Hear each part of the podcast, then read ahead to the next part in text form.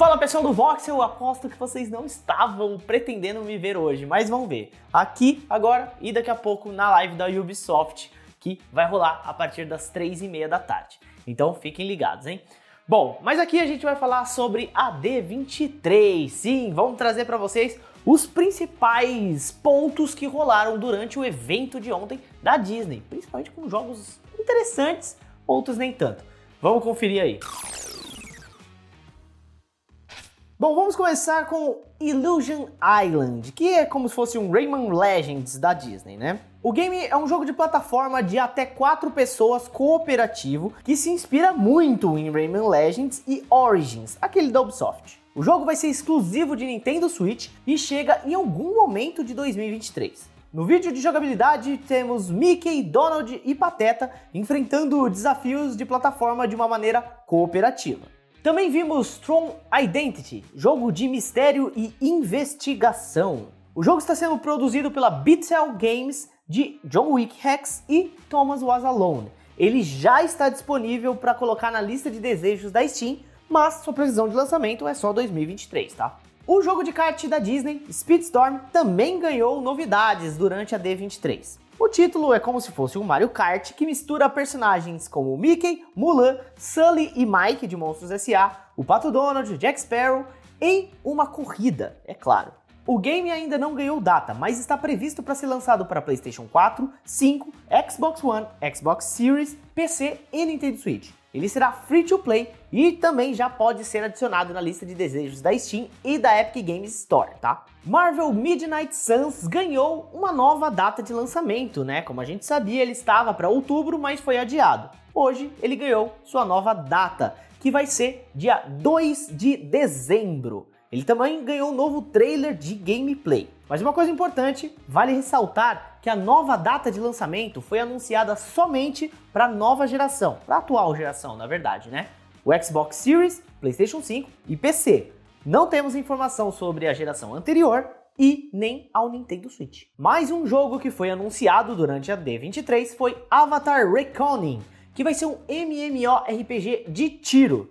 O jogo vai chegar para celulares em breve, de acordo com o trailer. Apesar de ser um jogo mobile, não dá para subestimar. O primeiro vídeo de gameplay revelou customizações robustas, gráficos de alta qualidade e até mecânicas aparentemente refinadas de tiro, bem similar a alguns Battle Royale, como PUBG e Apex Legends. Ainda não se sabe ao certo quais são os elementos do jogo que se encaixam dentro da categoria de MMORPG. Entre as novidades, sabemos que temos missões cooperativas PvE, mas também existem modos PvP para os jogadores se enfrentarem em batalhas online. Avatar Reckoning chega em breve para celulares e tablets, provavelmente tanto para Android quanto para iOS, mas vamos ter que esperar por novos detalhes para ter certeza. Marvel World of Heroes é um novo jogo de heróis de realidade aumentada feito pela Niantic, que desenvolveu Pokémon GO. Segundo a Disney, no título, à medida que os jogadores sobem de nível, eles desbloqueiam equipamentos e habilidades e podem se unir a outros super-heróis.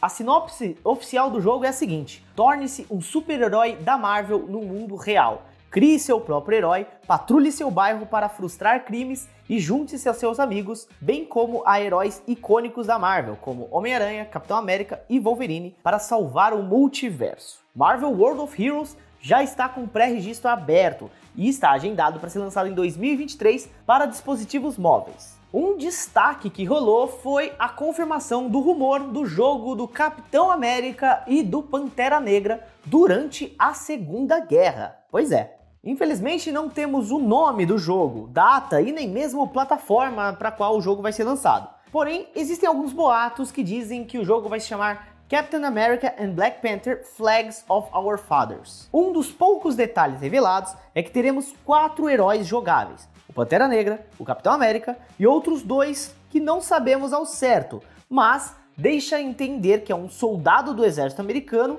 e Okoye, uma das generais de Wakanda. Outra confirmação do rumor é que o game será desenvolvido pela Skydance mesmo, o estúdio de Amy Henning, diretora renomada que esteve presente na franquia Uncharted. Bom, gente, essas foram as principais novidades do D23, né? O Game Showcase da D23, que falou sobre jogos da Marvel e da Disney. Não tivemos informações sobre Homem-Aranha 2, apesar dele ter aparecido num teaser ali, tá? Não tivemos informações sobre o Wolverine, que também apareceu no teaserzinho no final do evento, mas nada sobre isso. Então vamos ter que esperar mais um pouquinho. Provavelmente isso pode indicar um State of Play próximo? Nunca se sabe. Bom, muito obrigado por acompanhar esse resumão da D23 de ontem. Não se esqueçam de soltar o like, se inscrever no canal e, é claro, continuar divulgando os conteúdos do Voxel.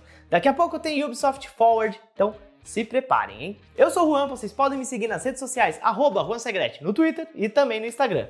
Eu vou ficando por aqui e até mais, hein? Tchau, tchau.